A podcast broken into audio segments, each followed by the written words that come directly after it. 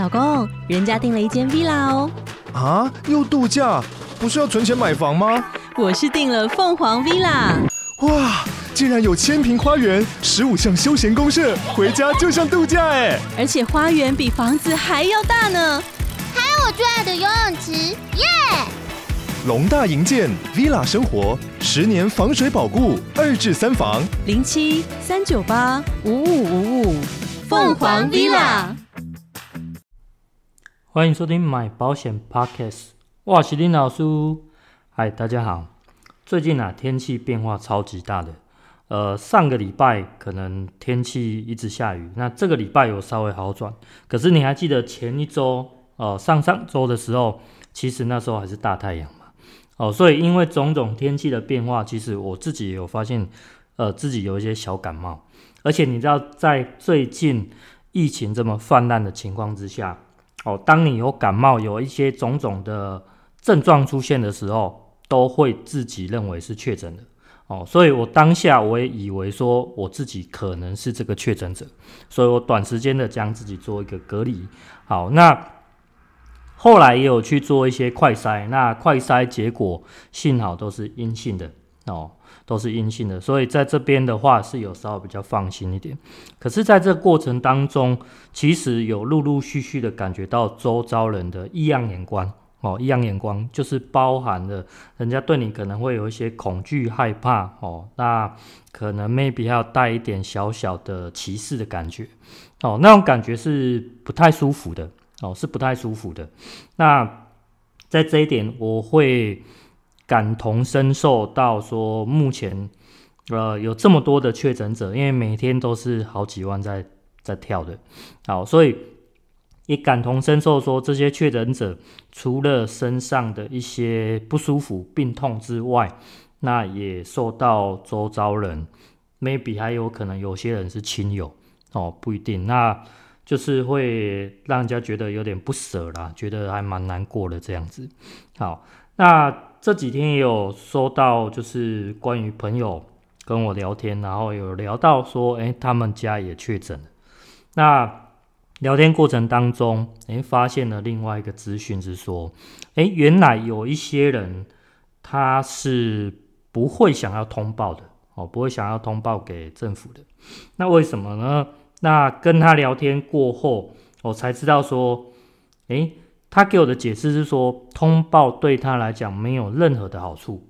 诶，这一点有点颠覆我之前的想法了。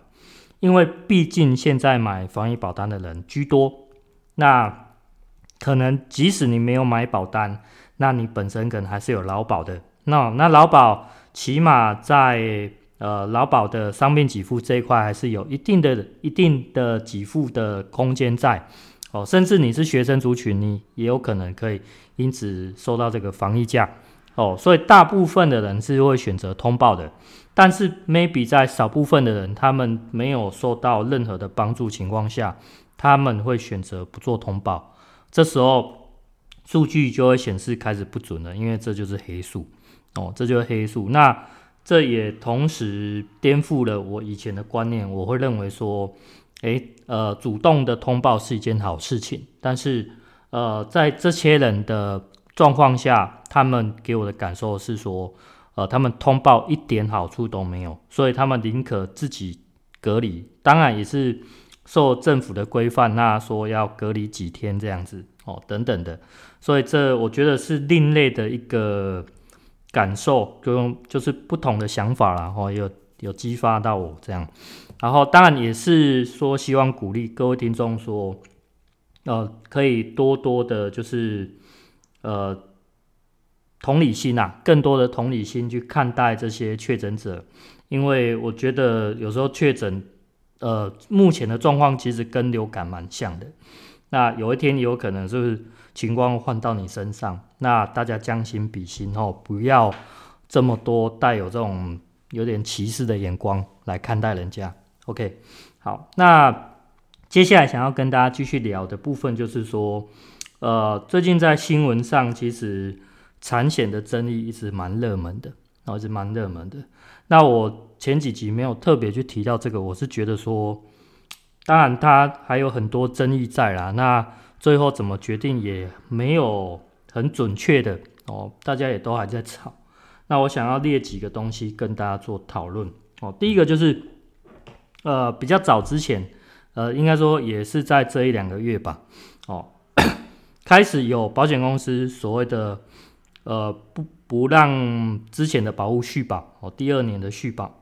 那这个争议开始之后，后来有慢慢的平复下来，是说，呃，某公司哦，我现在谈的都是某公司，获利王这家公司。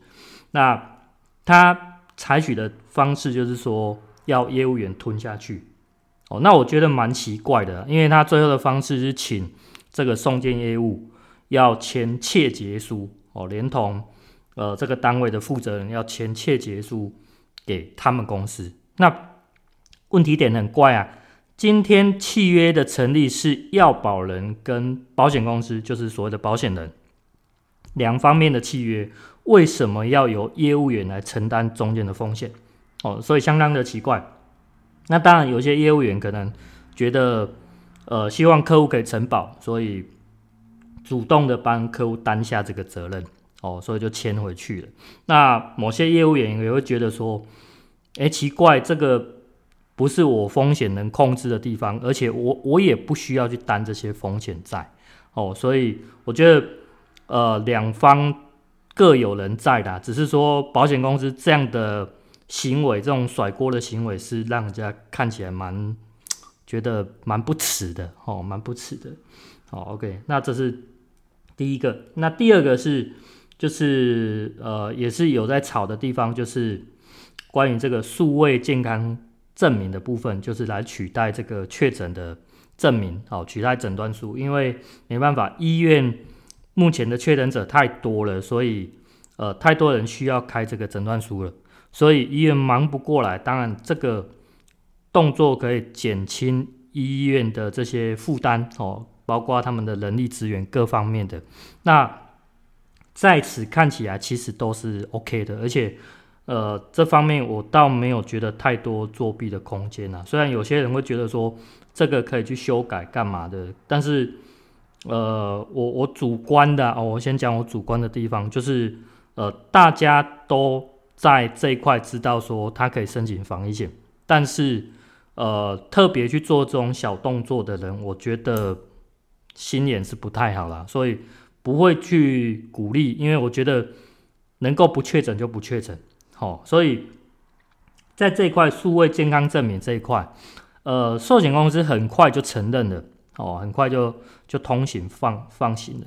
那在产险公司这边其实有点拖，那感受到的是他们有点害怕，说开放此通行之后，变成这个申请的人爆量，因为目前人卡关在医院，那变成呃开始更多人因为拿到证明书可以做申请了，那他们开始爆量，而且理赔会更更可怕这样子哦，所以。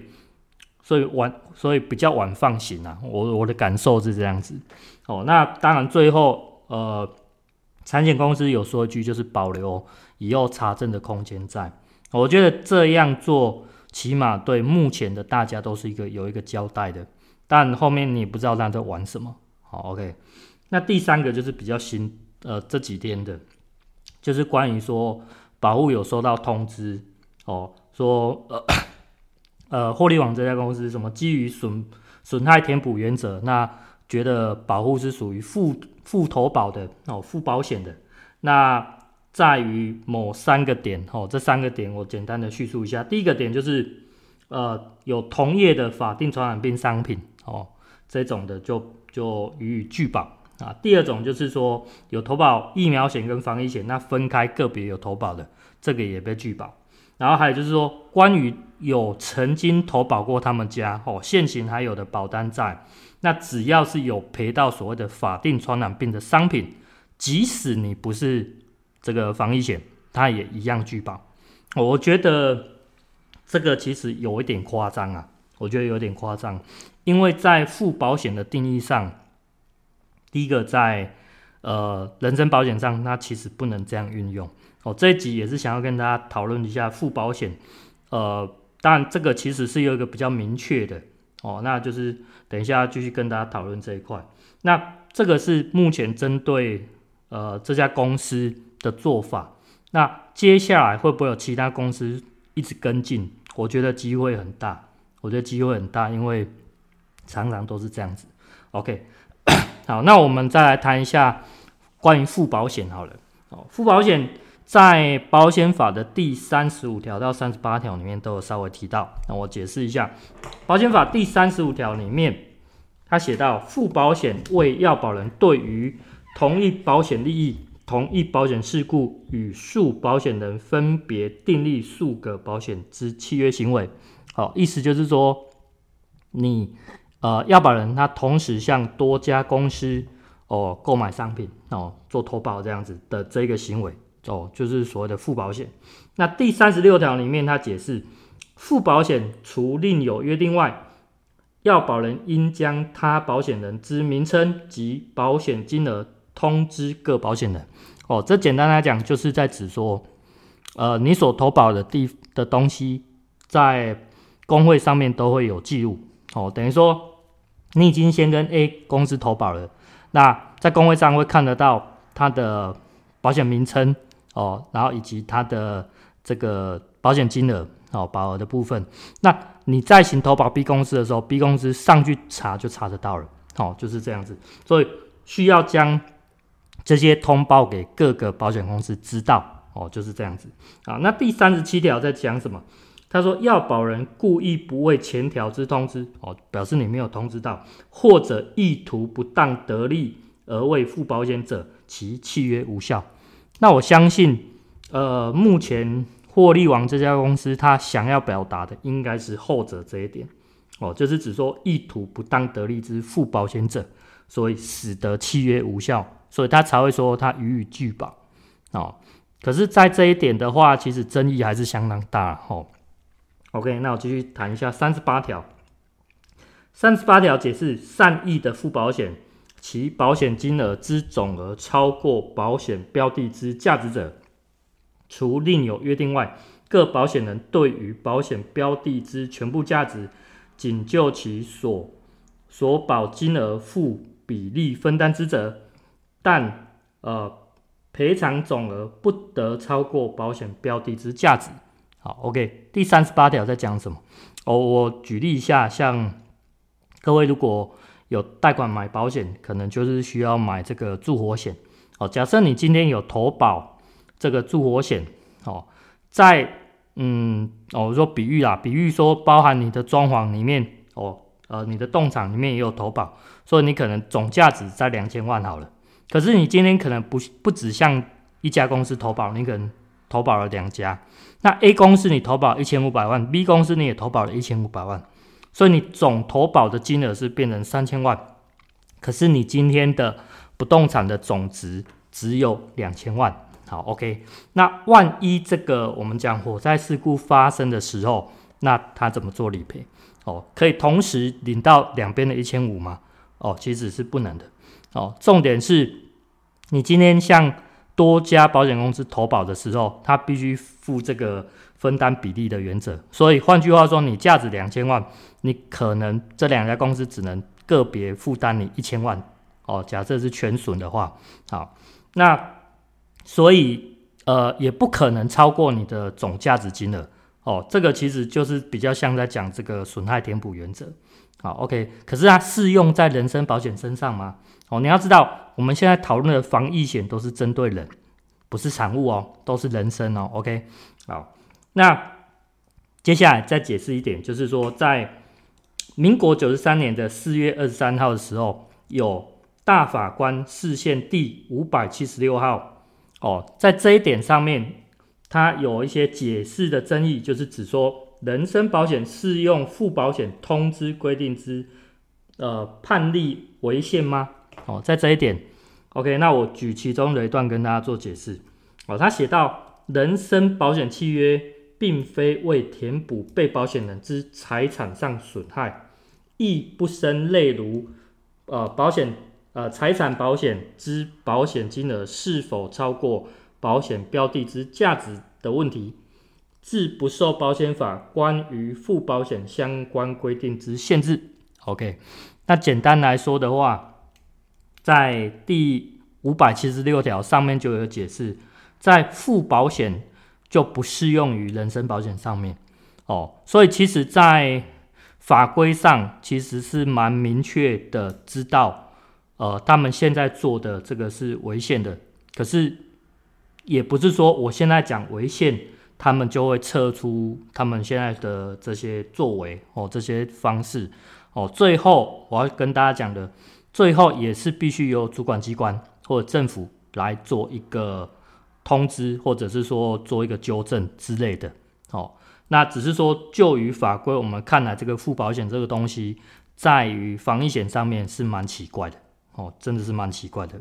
OK，好，那关于说，其实我们可以站在不同的角度去看这件事情啊。哦。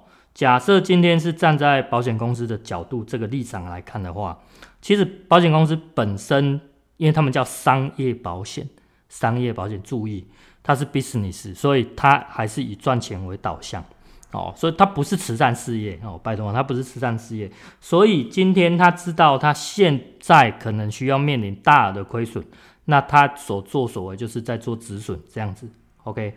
那只是说，他现在的做法是让人家觉得比较不 OK 了，哦，这么讲好。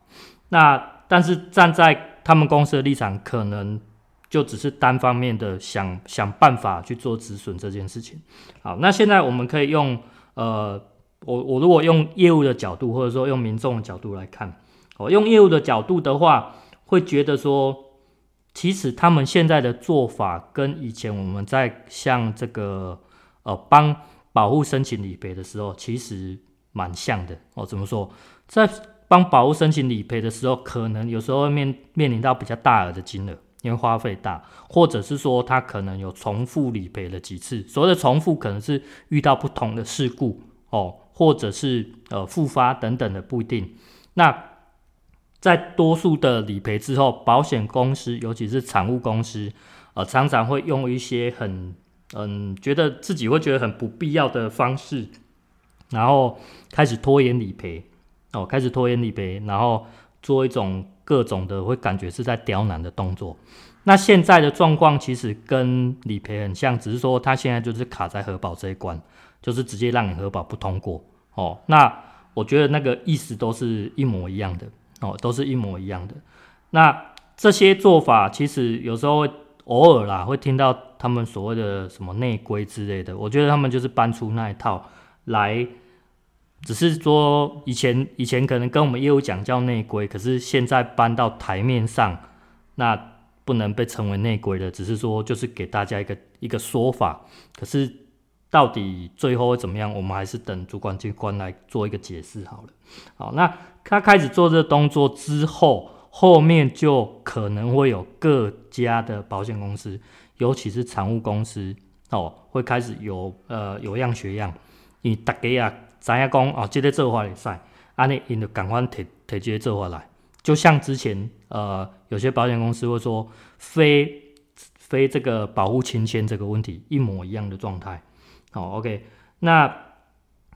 在看这些的时候，我其实会有一些感想，是说，因为不只是财务公司啊，尤其是保险公司的业务，或者说保险公司本身，他们会常常站着说背后有金控公司撑腰，所以他们就是讲话会蛮大声的，觉得说哦，我们就是大金控，我们就是财团，就是很有力的，所以我们怎么样都不会面临倒闭这件事情。可是你来现在来看这件事情。现在需要可能面临赔这么多了，他就不敢大声的。那以往的话，常常会有新闻出现说，哦，获利王这家公司这个金控公司，呃，每年可能获利破百百亿哦，不是百万，是百亿哦。那可能会有再创新高等等的。可是你看到现在，你不觉得这是一个笑话吗？如果这家公司后面撑腰的，这么这么后盾这么强大的话，为什么要担心现在的这个契约这个防疫险的问题？哦，我觉得站在立场上，他们是让人家觉得蛮可笑的哦。那也有人会说他们输不起哦，就像徐乃麟讲的输不起哦。但是种种的行为看起来，简单讲就是就歹看了哦。有人讲的干嘛就歹看哦？这是我我我自己可能个人的见解啊，也不代表呃所有人的见解。OK，那我想要再站在另外一个角度来看这件事情哦，就是跟大家做分享。站在如果我们今天站在人性的角度来看这件事情，我会觉得。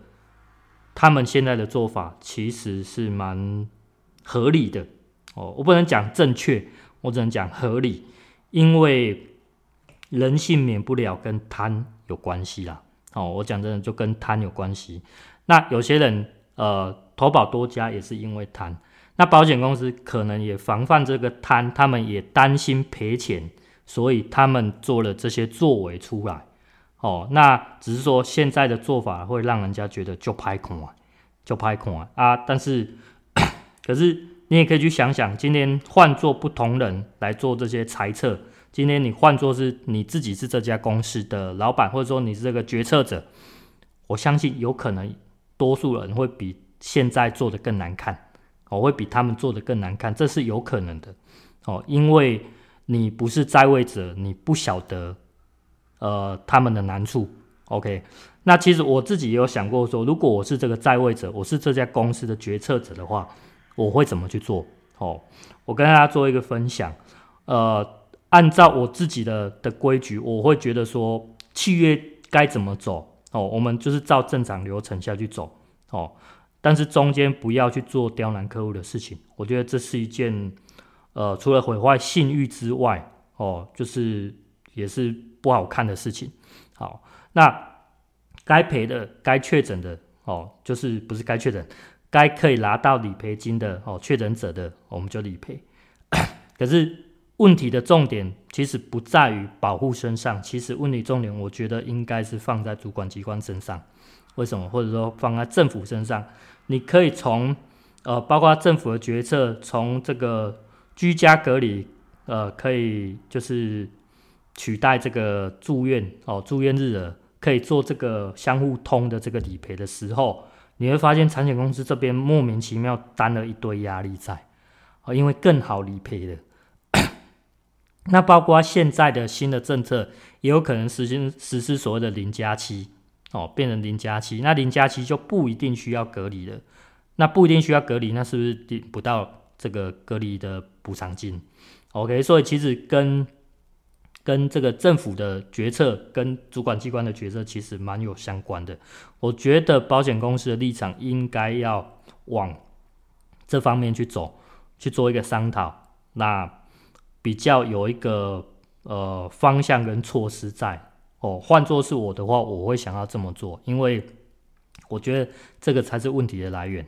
哦，当然你说呃。真的确诊了，那真的，因为你的契约就是写这个啊，无你当初卖卖嘛，无当初你 你你写出来商品，你就卖卖讲有赔这这所谓的确诊的补偿金这样子。我觉得你既然敢开这样的条件给人家，所有的契约条件是保险公司定的哦。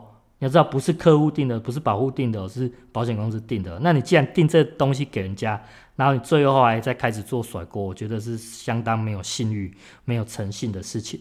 哦，那我我本身很不喜欢这样的，因为我觉得我我个人就是把诚信摆第一的。那今天可能会赔完比较大笔，哦，会可能是一个比较严重的亏损。可是我觉得起码我后面还有有方式，呃，还可以东山再起，你知道吗？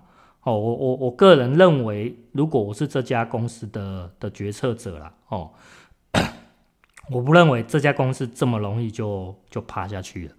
哦，我这个是我自己的感受，或者说我站在这个角度去去的看法跟做法。哦，那分享给大家，分享给各位听众。当然，你可以去想想看，如果你今天是这家公司的决策者，你也按哪走？哦，你也按哪走？刚够开好做法。哦，那也可以跟大家做一个分享，大家做一个讨论。